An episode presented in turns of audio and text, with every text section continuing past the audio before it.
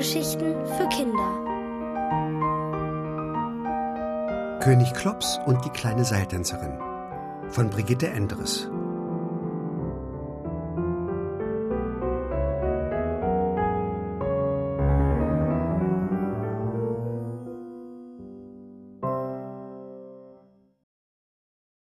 Einmal Hochzeit, zweimal Beinbruch. Magnus der Kleine, von allen König Klops genannt, lag in seinem Bett und schlief tief und fest.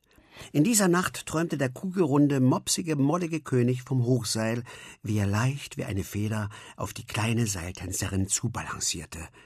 Gerade als sie sich in der Mitte trafen und Tütü ihm ein Küsschen geben wollte, riss der Hofmarschall die Vorhänge des königlichen Himmelbetts auf und rief Raus aus den Federn, Majestät, der Tag ist kurz, und so ist ein Jahr, da es aus kurzen Tagen besteht. Wenn ihr Seiltanzen lernen wollt, dann heißt es Stantepede, damit anzufangen.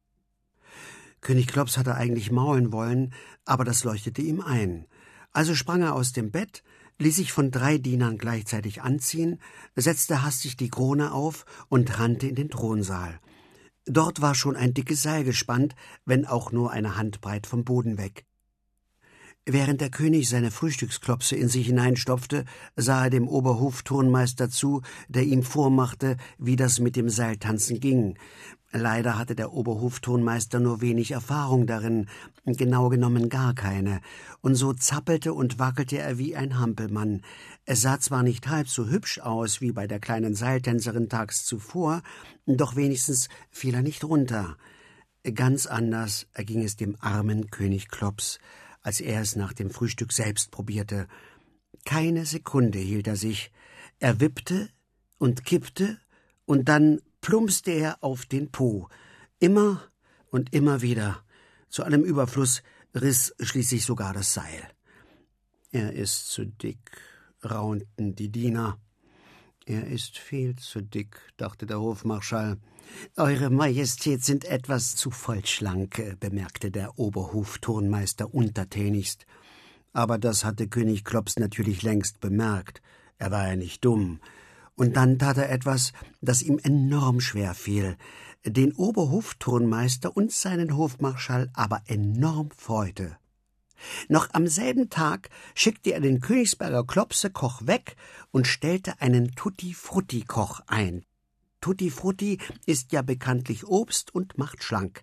Von da an aß König Klops nichts anderes mehr, nur ab und zu knabberte er an einer Karotte, wegen der Abwechslung. Außerdem hielt er kein Mittagsschläfchen mehr, sondern turnte von morgens bis abends. Kniebeugen und Liegestütze und Bauchpresse. 253 Mal hüpfte er mit dem Springseil, bis dicke königliche Schweißperlen unter der Krone hervortropften. Aber Mühe lohnt sich.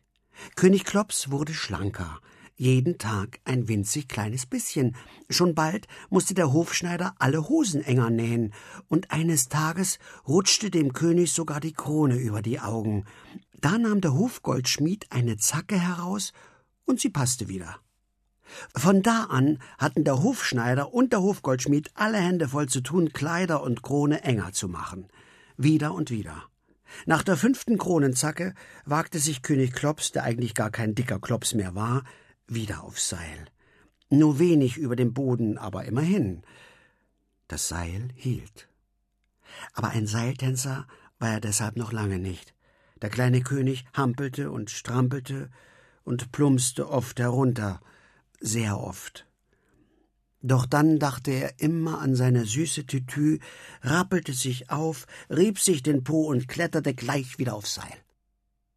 Es war kaum zu glauben, aber es ging tatsächlich immer besser jeden Tag ein bisschen, und endlich konnte er es, wie am Schnürchen. Noch viel, viel schneller, als der Hofmarschall gesagt hatte, verging das Jahr, und der kleine, gar nicht mehr klopsdicke König hatte wieder Geburtstag. Und wieder wurde ein Hochseil gespannt, vom königlichen Balkon bis zum Turm.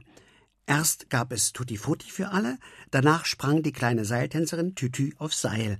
In ihrem weißen Röckchen mit ihrem weißen Schirmchen warf sie dem König Kusshändchen zu. Tütü, rief der und kletterte eifrig zu ihr aufs Seil. Unten aber bibberten die Untertanen und die Hofschranzen raunten. So weit oben hat er's noch nie probiert, wenn das mal gut geht. Mit pochendem Herzen setzte der verliebte König einen Fuß nach dem anderen und balancierte seiner süßen Tänzerin wacker entgegen. Ein Schrittchen und noch ein Schrittchen und noch eines. Hals- und Beinbruch, Majestät, rief der Hofmarschall bang. Erst da sah der kleine König hinunter, und sofort wurde ihm schwurbelig im Kopf. Dann zappelte er und wackelte und hampelte und strampelte und ruderte und wedelte und wippte und äh, kippte. Jemine! kreischten unten die Untertanen und sprangen zur Seite.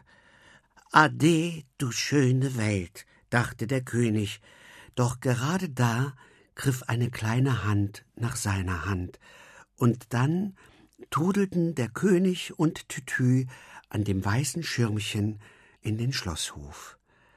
Mein lieber, lieber Magnus, rief die kleine Seiltänzerin mit ihrem süßen Honigstimmchen, du hast dir fast den Hals gebrochen für mich. Da wurde der kleine König rot, weil er doch vom Seil geplumpst war. Willst du mich denn trotzdem heiraten? fragte er leise. Aber ja, rief Tütü, auf der Stelle. Auf der Stelle konnten die zwei dann aber doch nicht heiraten, denn sie hatten sich zwar nicht den Hals gebrochen, dafür aber ein Bein.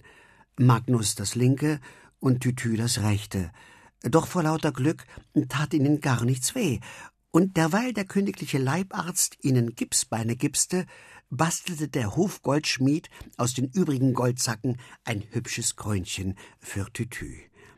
Dann feierten sie. Und was für ein lustiges Hochzeitsfest. Es gab Tutti Frutti und zur Feier des Tages sogar ein Schubkerchen Königsberger Klopse. Doch davon aß der kleine König nur siebzehneinhalb. Nach dem Festmahl spielte die Musik und alle Untertanen tanzten. Nur das Brautpaar nicht, weil Gipsbeine nicht zum Tanzen taugen. Dafür knuddelten und busselten sie, bis der Mond aufging, und auch danach und immer wieder. Aufs Hochseil ließ Tütü ihren kleinen König seither aber nie wieder.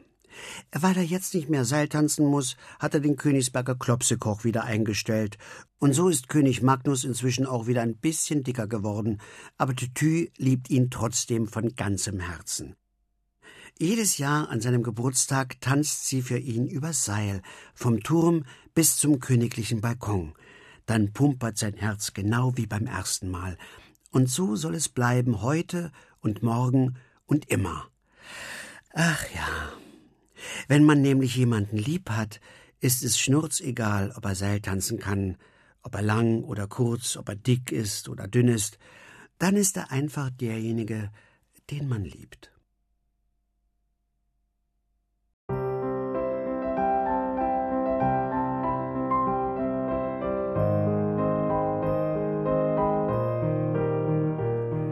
Hörtet König Klops und die kleine Seiltänzerin von Brigitte Endres. Gelesen von Jörg Schüttauf. Ohrenbär. Hörgeschichten für Kinder. In Radio und Podcast.